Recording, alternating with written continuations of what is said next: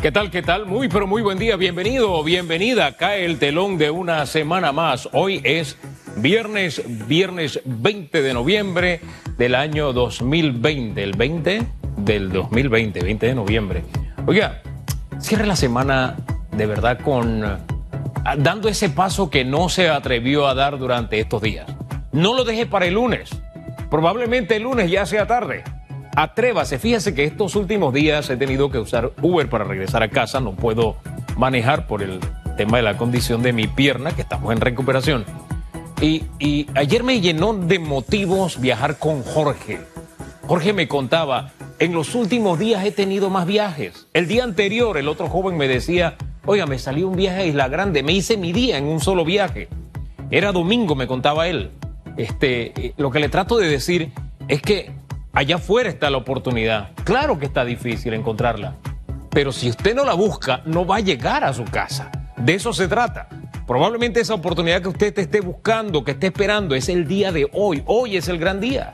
No lo deje para el lunes, es nuestra insistencia. Vaya con ánimo, vaya con fe, porque así como le está pasando a Jorge, así como le pasaba al otro conductor de Uber, puede pasarle a usted. Lo cierto es que quien se queda de brazos cruzados, esperando que le caiga del cielo, el que no se esfuerza, mire, el que no siembra no cosecha, así de sencillo. Así que vaya, salga, trate, busque, intente, que algo, algo va a encontrar. Fíjese que hay una noticia que a mí me llena de motivación, este reconocimiento que se ha hecho al uso del vale digital. Ayer hablaba en el programa de las cosas que los panameños hacemos bien o que nos atrevemos a hacer, que vamos mejorando con el tiempo. Yo sé que con el tema vale digital hay muchas cosas que mejorar todavía, pero el hecho de que una, un organismo internacional como la OEA le dé un reconocimiento a Panamá por este paso dado en medio de la situación difícil del mundo, dice, oye, los panameños hay cosas que hacemos bien, si nos atrevemos, las hacemos bien. Y este es un reconocimiento. Hay, hay quienes lo ven que, no, no, yo tengo que darle plomo porque esto es el gobierno. No, no, este es un tema país.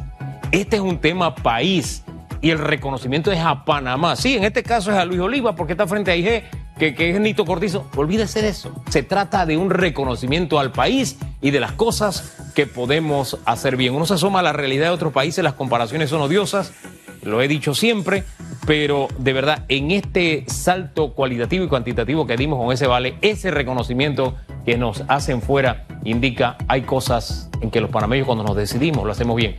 ¿Que hay que mejorarlo? Claro que podemos mejorarlo, claro que siempre hay espacio para perfeccionar las cosas, como siempre hay espacio para que eh, pongamos en perspectiva la actualidad. Lo que está pasando en el agro es tema que hoy vamos a analizar.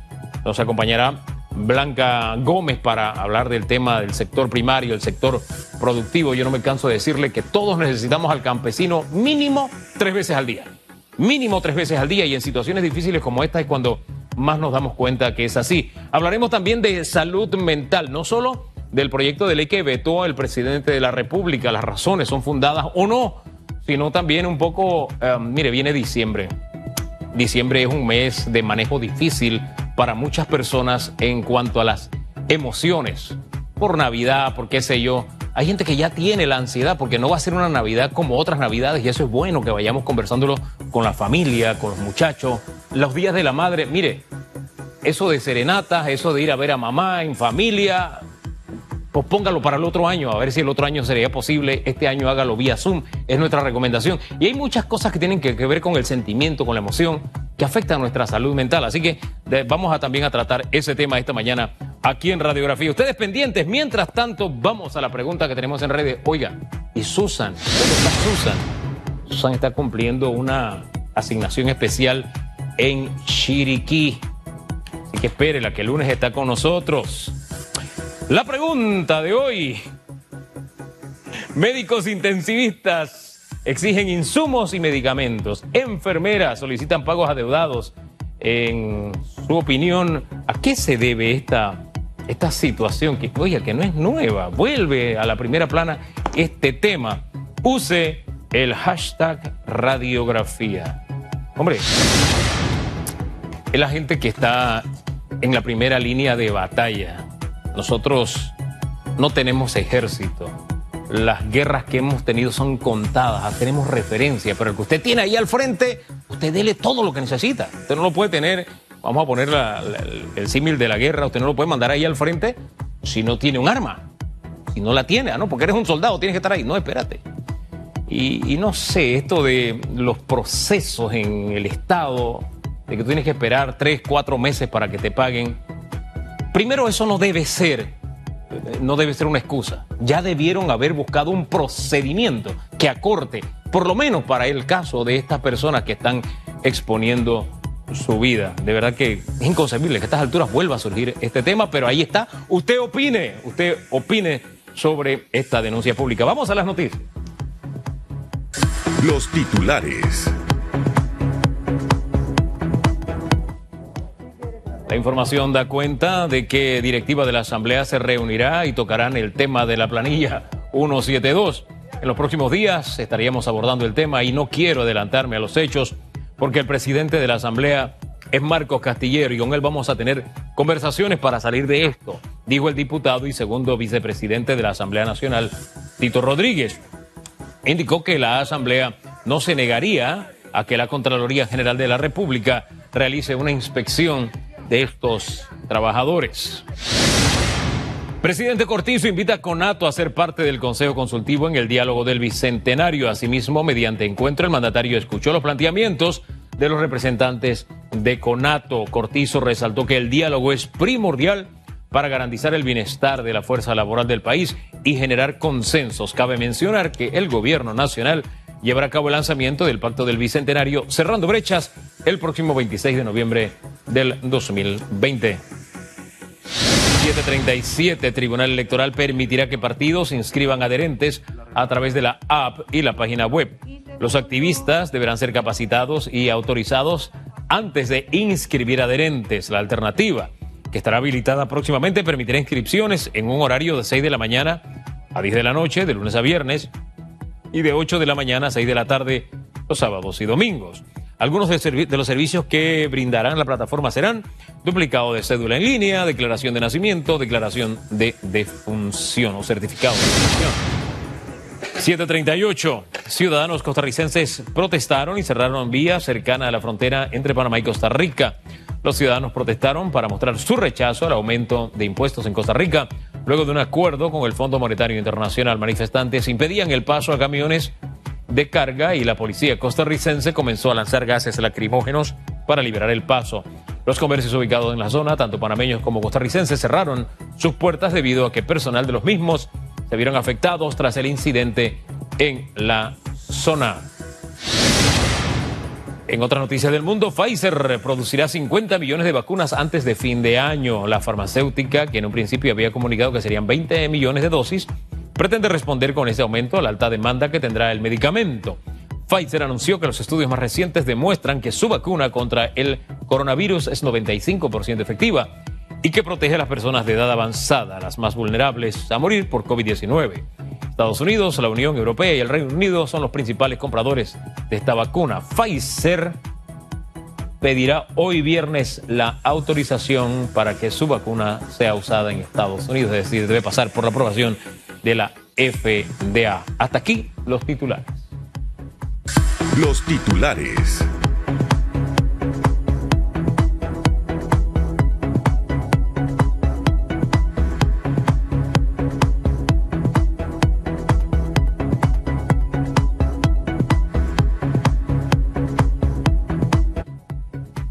De inmediato con nuestra primera invitada esta mañana, Valin Maduro. Ella es psicóloga, nos acompaña. Doctora, muy buen día.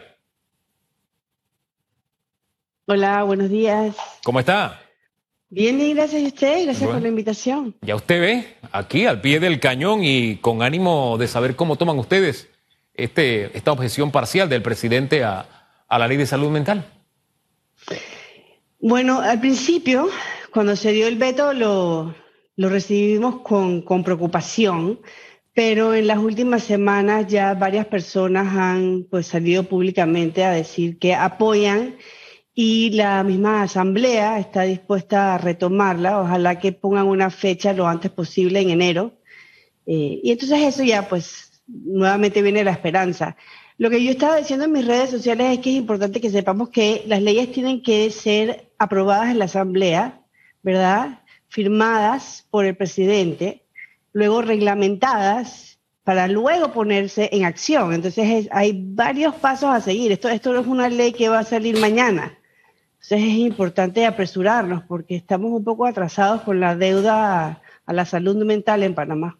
Los argumentos utilizados por el presidente en esta objeción, el tema glosario y demás, ¿hay, algo que ustedes objeten de la objeción? Disculpe la redundancia. bueno, eh, sí, para comenzar el glosario, o sea, las definiciones que tú pones en una ley son solamente los conceptos que están dentro de la ley. Entonces, querer aumentar más definiciones eh, a mí lo que me parece es que esa objeción era como para rellenar y tener más puntos para negarse a la ley. Uno de los aspectos que de pronto ha generado más debate, discusión y que al final usted me dirá debe permanecer o no en, esta, en este documento es el tema del certificado de salud, de salud mental. ¿Cuál es su punto de vista? Mi punto de vista es que como dice el artículo, el MINSA debe decidir cuáles son las situaciones excepcionales. Si cada vez que una persona va a solicitar un trabajo, a cualquier tipo de trabajo, o si la persona va a este, ingresar a una universidad, imagínense, o si la persona va a venir a Panamá a vivir y necesita un certificado de salud mental, esto es una actitud discriminatoria para las personas que sufren de enfermedades de la salud mental. La mayoría de las personas que sufren de algún trastorno de la salud mental no son personas de riesgo. Y en las objeciones decían que esto era porque eran un riesgo. Y ahí estamos causando nuevamente una discriminación. En casos específicos, ¿verdad? Especiales, ahí decía el artículo que el MINSA iba a decidir, ¿verdad? ¿Cuándo eran los casos donde verdaderamente se requería? Vamos a decir, una persona que vaya a ser un piloto de avión. Por ejemplo. Por ejemplo. Por ejemplo. Ahora, ahora bien. Eso es lo que eh, yo creo. No podemos seguir discriminando a las personas. No, totalmente de acuerdo, pero eh, el punto también ahora es.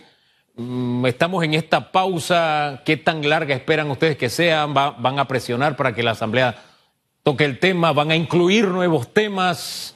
Eh, eh, en fin, la visual con que ustedes van a abordar este, eh, esta, este nuevo, esta pausa en que hemos entrado con este proyecto de ley?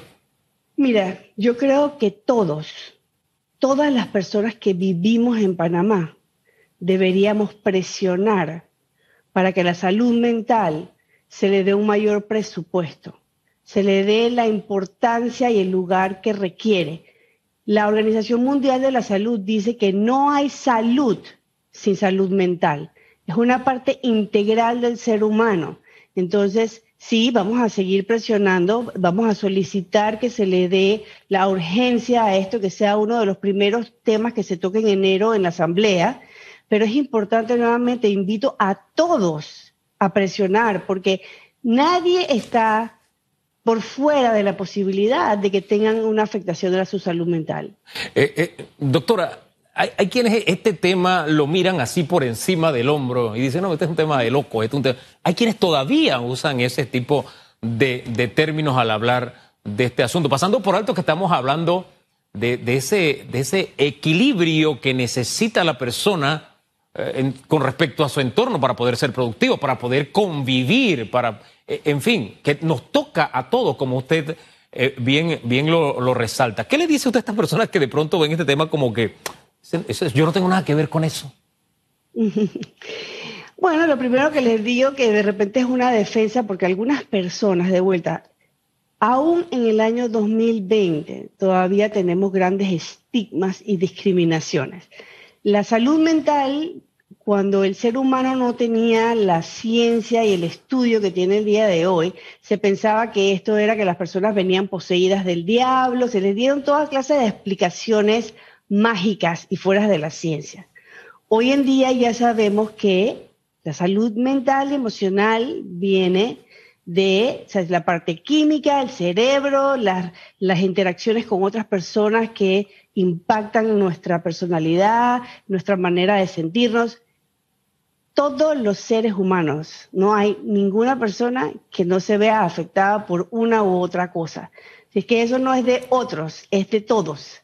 Es el detalle. ¿no? nosotros o un familiar o un amigo. Ese es el detalle, no es de otros, es de todos. Ahora, doctora, le decía al inicio del programa y quisiera que nos ayudara a ubicarnos un poco en el contexto actual, porque se viene diciembre, es un mes donde tradicionalmente eh, confluyen muchas emociones, eh, hay estadísticas que hablan de cómo aumentan los suicidios en, diciembre y nos abocamos a un diciembre diferente, distinto. ¿Usted qué orientación le daría al panameño respecto a estos meses, a estos días que, que se nos vienen?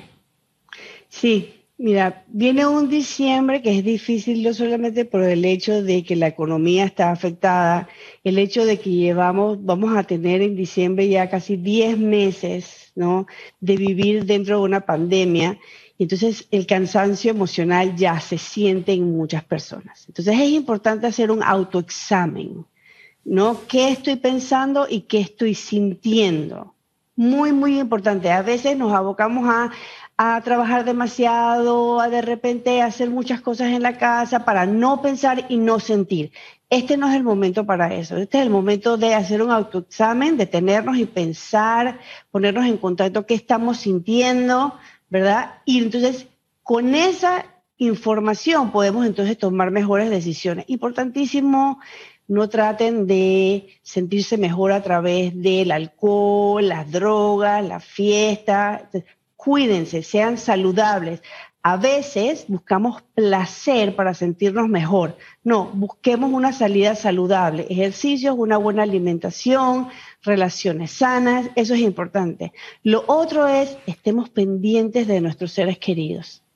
Escuchemos lo que dicen. A veces las personas dicen, ya no puedo más, estoy cansada, estoy muy triste. Y lo que le decimos es, no, dale, mira, las cosas van a estar bien y los tratamos de animar. No, abran el espacio para escuchar y verdaderamente entender qué le está pasando a la persona. Y después entonces uno busca soluciones con esa persona. Pero uno rápidamente cierra el espacio cuando le dice, no pienses así. Entonces, no, no, no, no, escucha, entiende y acompaña. Oye, antes de hablar de esa relación con los demás y escuchar oh, la convivencia con uno mismo, porque uno de los grandes problemas en los otros diciembres era el tema de la soledad. La persona que hace balance de su vida y que de pronto dice estoy solo, no he logrado, no he hecho, no he alcanzado, me hace falta, no tengo. Que ha pasado por dificultades como pasamos todos. E, esa relación con uno mismo. Usted habló de aprender a relacionarnos, ese de aprender a relacionarnos con nosotros mismos, manejar mi relación conmigo. ¿Qué le dice usted a las personas ahora que nos abocamos a este diciembre? Siempre digo, que hay que abrir el espacio, de vuelta. Muchas veces cuando las emociones nos impactan, nos llenamos como de energía y queremos andar rápido, rápido, rápido, rápido por la vida. Es no, date un tiempo, ve más suave, siéntate, piensa, ponte en contacto con qué sientes. A veces de vuelta nos gusta ir rápido porque estamos llenos de energía y de preocupación y toda esta cosa. No, no, no, no, no. Haz lo contrario. Cógelo más suave está contigo, haz una buena meditación, ponte en contacto con cómo te sientes y cuídate, respétate. Eso es importante también. A veces no nos respetamos cuando hacemos cosas que nos hacen daño. El respeto es muy importante. Hombre, doctora, gracias por esas orientaciones. Creo que tenemos que repetirlas con un poquito más de calma a propósito de ir con calma porque insisto, se nos viene un diciembre que es diferente y es válido estar escuchando siempre, abrir esas puertas, también todos estar decididos a abrir las puertas a otros para oír, para apoyarnos. Y yo le digo a la gente, huye de las redes sociales, principalmente del Twitter. Se está convirtiendo en un lugar para canalizar muchas emociones nocivas y negativas. Y la gente ahí se pone, Dios mío, sale con unas emociones horribles. Pero es solamente una recomendación. Gracias, doctora. Ahí seguimos conversando. Gracias. Bendiciones. Que bien. Buenos días, igual. 7.50 minutos, le toca a Flor. Buen día, Flor.